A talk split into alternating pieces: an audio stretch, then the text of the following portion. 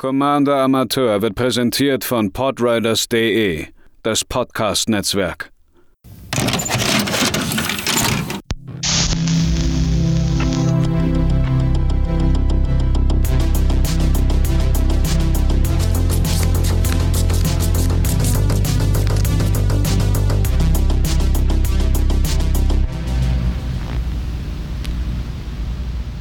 Einen wunderschönen guten Tag, liebe ZuhörerInnen, hier bei einer weiteren Ausgabe von Commander Amateur.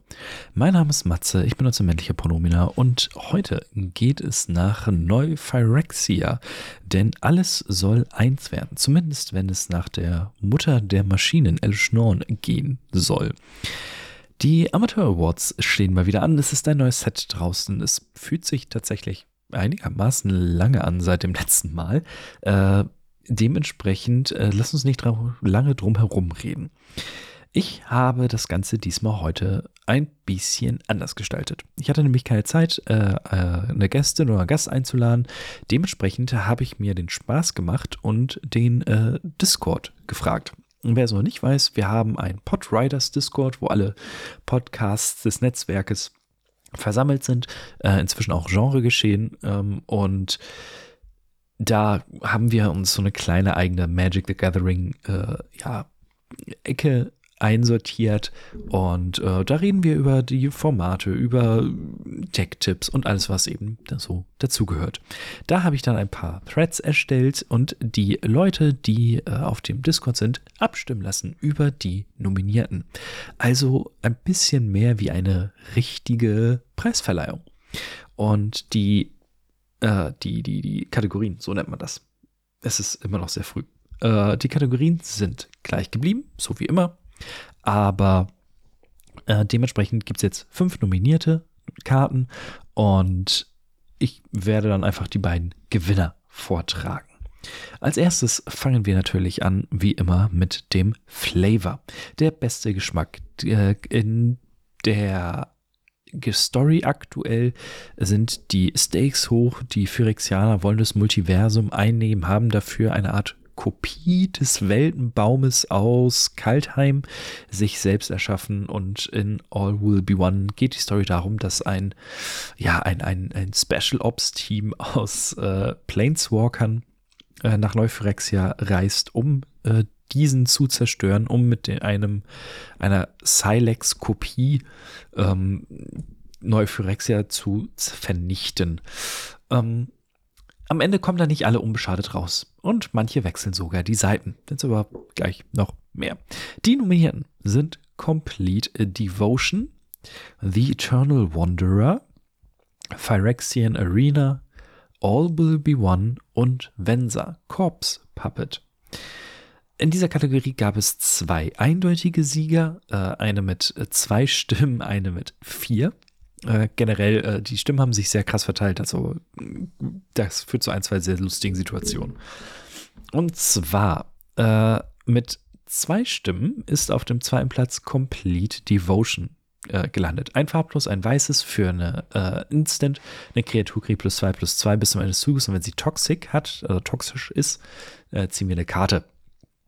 Ähm, warum diese Karte flavormäßig toll ist, sie hat ein, äh, sie zeigt einen Moment, auf den die Fans gewartet haben, nämlich den Kampf zwischen dem äh, Phyrexianisierten, den completeten Ajani gegen Elsbeth, äh, die äh, mit ah, Luxior gegen die Phyrexianer äh, kämpft, dem Schwert. Äh, die beiden haben zusammen in dem Scars of Mirrodin Block oder den, den, Neuf, den Neuphyrexia-Block äh, gemeinsam schon gegen diese Viecher gekämpft, wenn ich mich nicht täusche, gegen die Maschinen und Arjani jetzt nun als, als äh, Agent der Bösen äh, kämpft gegen Elsbeth und der Flavortext ist halt auch klasse, der wird, ich übersetze mal spontan, Elsbeth, meine Freundin, das Multiversum hat meine Gebete erhört und bringt dich hier, so, äh, hier, oder hat dich hierher gebracht, sodass ich dich in mein äh, Rudel aufnehmen kann und dich für immer beschützen. Natürlich will Elsbeth nicht äh, completed werden und dementsprechend kommt es zum Kampf. Ähm, ein sehr, sehr schöner Moment der Geschichte, der hier eingefangen wird. Ein bittersüßer Moment ist dann allerdings, und es war abzusehen, äh, Phyrexianische Arena. Äh, die Karte ist durchaus bekannt, ein farblos, schwarz-schwarz, Verzauberung. Am Anfang, wenn du das abgibst, ziehen wir eine Karte und verlieren Leben. Äh, warum sie von Flavor so toll ist, in der Geschichte äh, kommen die Planeswalker an eine Phyrexianische Arena vorbei, äh, in Sheoldreds äh, Domäne. Und äh, da treffen sie auf Raska. Und es ist für jeden offensichtlich, dass sie nicht mehr die Raska ist, die man kennt.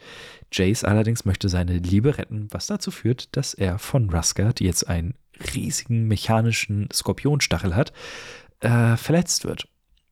Und das bedeutet, dass er dann am Ende der Story auch zum Phyrexianer wird. Äh, ich, mal, es ist bekannt, dass ich dieses Ha, Peak, du bist jetzt böse, enorm dumm finde und langweilig aus einer, aus einer Story-Erzähler-Sicht. Aber hier passt es noch einigermaßen, denn Raska und Jace sind ein Paar und äh, Jace denkt, er könne sie retten und äh, für ein äh, bittersweet Moment. Jace glaubte, er könnte seine Liebe, äh, seine große Liebe immer noch retten äh, und dieser Moment war alles, was Raska brauchte für die äh, für For the Glory of Phyrexia. Äh, whisperte sie. Das ist heute sehr denglisch. Sorry. Aber ich glaube, die meisten wissen, was ich meine. Äh, ein sehr, sehr äh, tragischer Moment. Jace schafft es tatsächlich noch relativ lange, sich gegen die äh, gegen sich gegen die Verwandlung zu wehren, aber am Ende, naja, wird er trotzdem zum Bösen. Und das wird, ich will nicht sagen spannend, äh, wie es im March of the Machines weitergeht, aber ähm, jetzt mit so vielen Planeswalker auf ihrer Seite sind die Phyrexianer noch äh, nerviger, als sie es eh schon waren. Dann kommen wir zum Hidden Gem, also die Karten, die auf dem Common oder Uncommon Slot sitzen. Ähm, ich habe nur Uncommons gewählt, witzig. ähm, von denen wir glauben, dass äh, sie vielleicht übersehen werden oder dass sie ähm, in Zukunft von vielen Leuten vielleicht gespielt werden. Dabei sind Ossification, Chittering Skitterling, Exuberant Fusling, Gleeful Demolition und Infectious Bite. Äh, letzterer hat auch mit zwei Votes den zweiten Platz belegt. Ein farblos, ein äh, grünes für ein Instant. Eine Kreatur, die du kontrollierst, fügt ähm, einer anderen Kreatur, äh, die wir nicht kontrollieren, Schadenhöhe ihrer Stärke zu. Und jeder Gegner, jede Gegnerin kriegt einen äh, Gift, eine Giftmarke. So nennt man das auf Deutsch. Ist jetzt nichts Besonderes. Es ist ein typischer äh, grüner Removal-Spell, aber davon kann man eigentlich immer welche gebrauchen. Wichtig ist vor allen Dingen dieser Poison Counter. Ich habe die Karte in, äh, im Early Access gespielt und die ist gar nicht so unwichtig, wenn es darum geht, dass man allmählich äh, diese Poison Counter hochtickern möchte, wenn man zum Beispiel Wucherung, also Proliferate, ganz häufig durchführt. Dann kann dieser eine, diese eine Giftmarke sehr schnell sehr bedrohlich werden. Und dass das auch noch auf jeden Gegner geht, ist fantastisch. Also im Grunde genommen äh, vergiftet ihr jeden Gegner und removed im Idealfall natürlich eine Kreatur. Ähm, das ist für eine Uncommon und für zwei Mana ziemlich gut. Ebenfalls ziemlich gut für zwei Mana ist Ossification. Äh, es ist ein farblos, ein weißes. Es ist eine Aura, die ein Basisland, was wir kontrollieren, verzaubert. Und wenn Ossification ins Spielfeld kommt, äh, schicken wir eine Kreatur oder einen Planeswalker, die einen Gegner kontrolliert, ins Exil, bis Ossification das Spielfeld verlässt. Es ist ein O-Ring, der nur, in Anführungszeichen, Kreaturen und Planeswalker trifft und auf ein Basisland von uns geht. Ich finde die Karte aus unterschiedlichen Gründen ziemlich gut. Ich glaube nämlich, dass man, man legt sie dann ja an ein Basisland oder sowas an und ich glaube, da wird sie dann gerne mal vergessen. Zumindest von den anderen SpielerInnen. Dass es auch noch Planeswalker trifft, ist fantastisch. Meistens äh, werden eh nur oder häufig werden Kreaturen mit solchen Effekten rausgenommen. Es ist super in äh, Enchantress-Decks, offensichtlich. Ähm, aber was vor allen Dingen so krass ist, finde ich, es ist einer dieser Effekte, der nur zwei Mana kostet. Und das ist eine sehr, sehr, sehr gute Rate für diese Art von Effekt. Dementsprechend, äh, ich bin großer Fan dieser Karte. Was man vielleicht auch in der nächsten Kategorie sieht. Es geht nämlich um die Staples. Die Karten, von denen wir denken, okay, die werden wahrscheinlich in irgendeiner Form uns in Zukunft im Format häufiger über den Weg laufen. Die Nominierten sind Sword of Forge and Forge and Frontier, Glisser Sunseeker, Ossification, Alice Norn, Mother of Machines und White Suns Twilight. Es gibt einen sehr eindeutigen Gewinner und äh, die restlichen Karten hatten alle eine Stimme. Ich sag doch, das äh, wird noch spannend. Dementsprechend habe ich mir den zweiten Platz ausgesucht und ich habe mich hier für White Suns Twilight entschieden. Ich glaube aber, dass wir alle dieser Karten äh, häufiger äh, begegnen werden, als wir es vielleicht vermuten. Glisser vor allen Dingen, weil sie ein First Strike Death Toucher ist, der Karten zieht, wenn sie einen Kampfschaden zu, äh, zufügt. Das sollte man nicht unterschätzen. Aber White Suns Twilight. Zwei weiße und X für eine Hexerei. Wir bekommen X Leben, machen X 1-1 farblose phyrexianische Milbenkreaturen Spielsteine mit toxisch 1 und die können nicht blocken. Und falls X mehr ist als 5, zerstören wir alle anderen Kreaturen. Die Karte erinnert sehr stark an Marshall Coop. Äh, der, die Karte macht, ich glaube sogar fast genau das gleiche, ist auch weiß-weiß X. Äh, wir machen X äh, Soldatenkreaturen-Token und wenn X mehr als 5 ist, werden alle anderen Kreaturen zerstört. Wild Suns Twilight gibt uns diskutabel, aber eigentlich bessere Token mit den äh, Milben mit Toxisch 1. Die sind viel gefährlicher als ein 1-1 äh, Soldat. Gibt uns auch noch so viel Leben. Marshall Q ist ein Boardwipe, der gespielt wird. White Suns Twilight ist eine bessere Version davon. Da ist es offensichtlich, okay, White Suns Twilight ist der bessere Boardwipe und dementsprechend, äh, außer wenn man einen Soldatendeck spielt, sollte das einfach ausgetauscht werden. Kann sogar in Live-Game-Decks gespielt werden. Und äh, die andere Karte, die sehr offensichtlich gewonnen hat, ist das Sword of Forge and Frontier. Drei farblose zum Ausspielen, zweimal zum Equippen. Es ist nämlich eine Ausrüstung. Die ausgerüstete Kreatur kriegt plus zwei plus zwei, hat Schutz vor Rot und Grün. Und immer wenn die ausgerüstete Kreatur einem Spieler Kampfschaden zufügt, schicken wir die obersten zwei Karten unserer Bibliothek ins Exil. Die dürfen wir in diesem Zug spielen. Und wir dürfen ein extra Land in diesem Zug spielen. Äh, die, der, der of äh, Cycle ist sehr beliebt in Commander. Ähm, nicht alle davon sind krass gut. Das Forge and Frontier ist allerdings ähm, fantastisch. Es gibt uns Card Advantage. Es rammt uns im Idealfall, weil wenn wir kein Land in der Hand haben, ist die Wahrscheinlichkeit, dass die obersten zwei Karten irgendwo ein Land haben, hoffentlich hoch genug. Ähm, Rot und Grün sind relevante äh, Farben, vor denen man Schutz haben sollte, damit man durchhauen kann. Und es gibt einfach keinen Grund, eigentlich diese Karte nicht zu spielen. Ähm, dementsprechend neues Staple, auf jeden Fall. Es gibt nun allerdings auch äh, Karten, die vielleicht nicht ganz so äh, durchschlagen werden in Commander. Die schlechtesten Rares oder Mythic. Die äh, Nominierten sind Jace, The Perfected Mind, Capricious Hellraiser, Evolved Spinoderm. Äh, ich habe dann das Razor Verge Thicket genommen als stellvertretende Karte für die Fastlands und The Monumental Facade. Und äh, hier gibt es tatsächlich einen Gleichstand auf dem ersten Platz. Beide Karten haben jeweils zwei Votes bekommen. Ähm, dann nehme ich einfach die, die später dazu gekommen ist, äh, sozusagen, äh, die, deren zweiter Vote später kam. Äh, The Monumental Facade ist, eine, ist ein Sphärenland, ähm, die mit zwei Ölcountern reinkommt. Man kann es äh, für ein farbloses tappen oder ein Ölcounter davon runternehmen und ein Ölcounter auf ein Artefakt oder Kreatur legen. Das darf man allerdings nur als Hexerei. Es ist ein Utility-Land mit äußerst äußerst eingeschränkter ähm, Möglichkeit, es zu nutzen. Denn Ölcounters gibt es noch nicht auf vielen Karten und die reichen bei weitem nicht, um ein eigenes EDH-Deck in irgendeiner Form zu rechtfertigen. Dementsprechend äh, haben wir hier eine Rare-Karte, die vielleicht in Limited was bringt, wenn man ein, ein Öldeck baut. Aber abseits dessen würde ich einfach mal sagen, so gut wie nutzlos ist.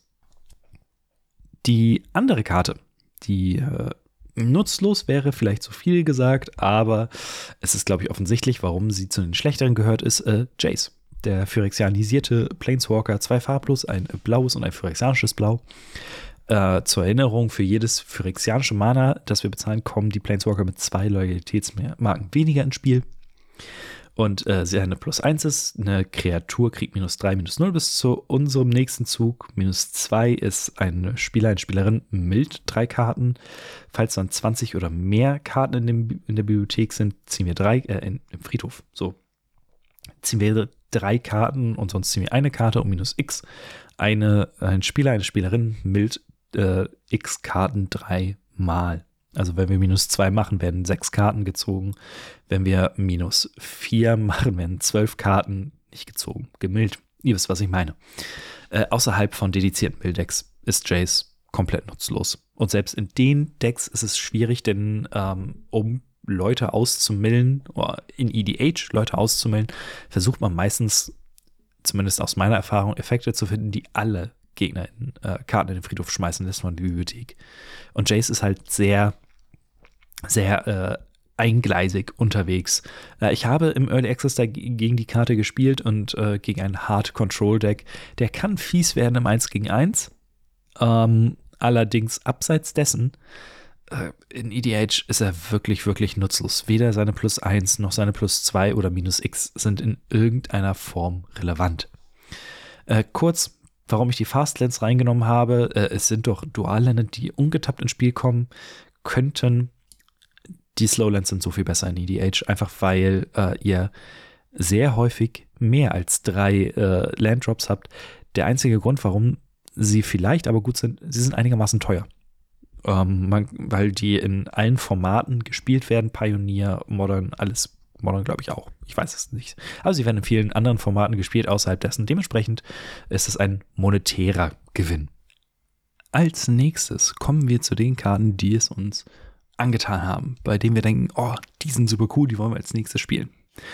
Die Nominierten in dieser Kategorie sind Kaya Intangible Slayer, Taiwa Jubilant Brawler, Tyrannex Rex, Phyrexian Vindicator und Conduit of Worlds. Äh, es gab wieder einen sehr eindeutigen Sieger. Und äh, außer Conduit of Worlds hatten alle drei anderen Karten wieder Gleichstand mit einer Stimme. Ich habe mich jetzt am Ende für den Tyrannex Rex entschieden. Vier und grün, grün, grün. Äh, Phyrexianischer Dinosaurier 8-8 kann nicht gecountert werden. Hat Trampel, äh, Abwehr 4 heißt es, glaube ich, auf äh, Deutsch.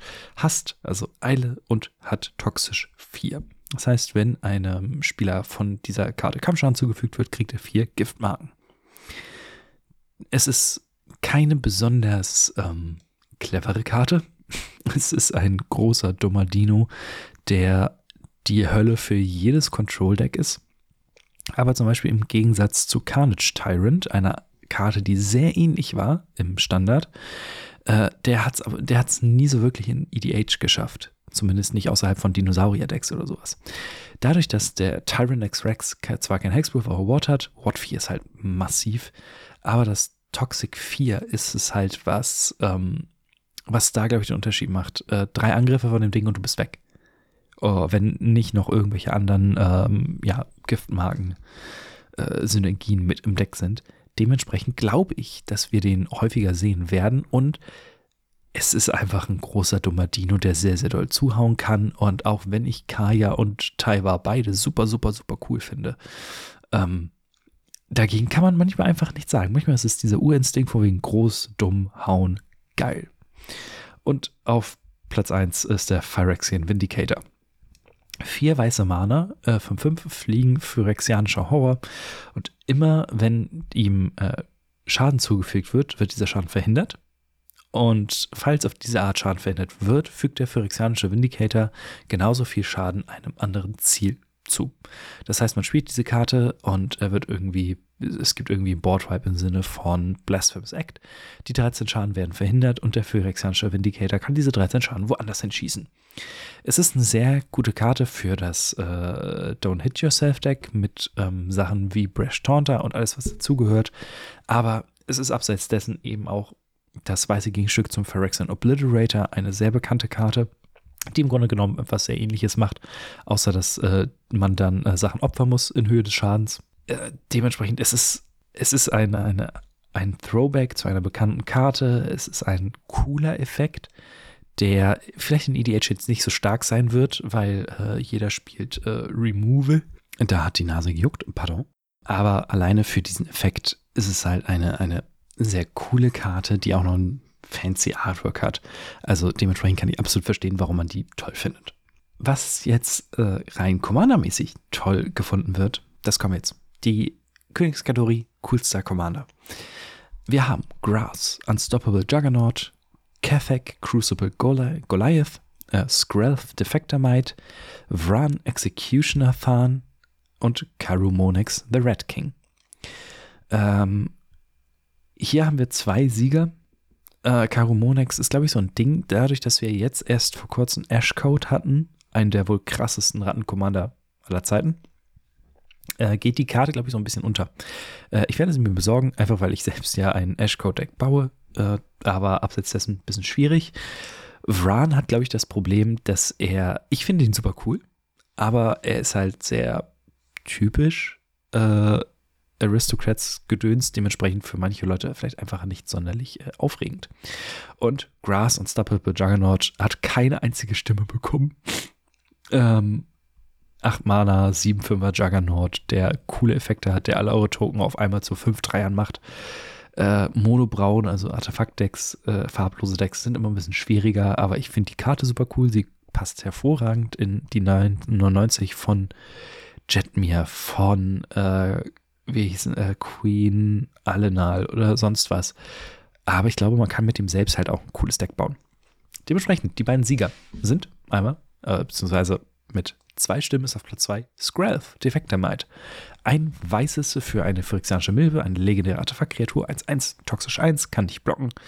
Und für ein äh, weißes oder ein äh, zwei Leben, also ein phyrexianisches Weiß und Tappen, können wir eine Farbe aussuchen. Eine Kreatur, die wir kontrollieren, kriegt toxisch 1 und Hexproof von dieser Farbe bis zum Ende des Zuges und äh, sie kann nicht von Kreaturen mit dieser Farbe geblockt werden.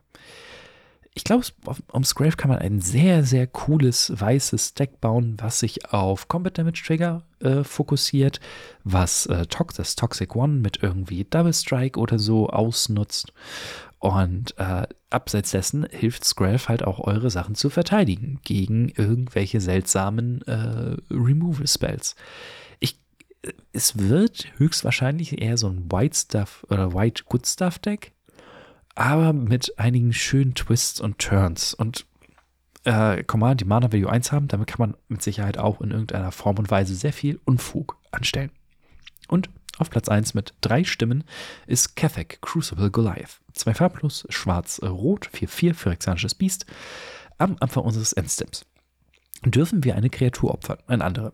Falls wir es machen, können wir Karten von der Bibliothek aufdecken, indem wir eine, bis wir eine nicht legendäre Kreaturenkarte mit weniger Mana-Value vorzeigen.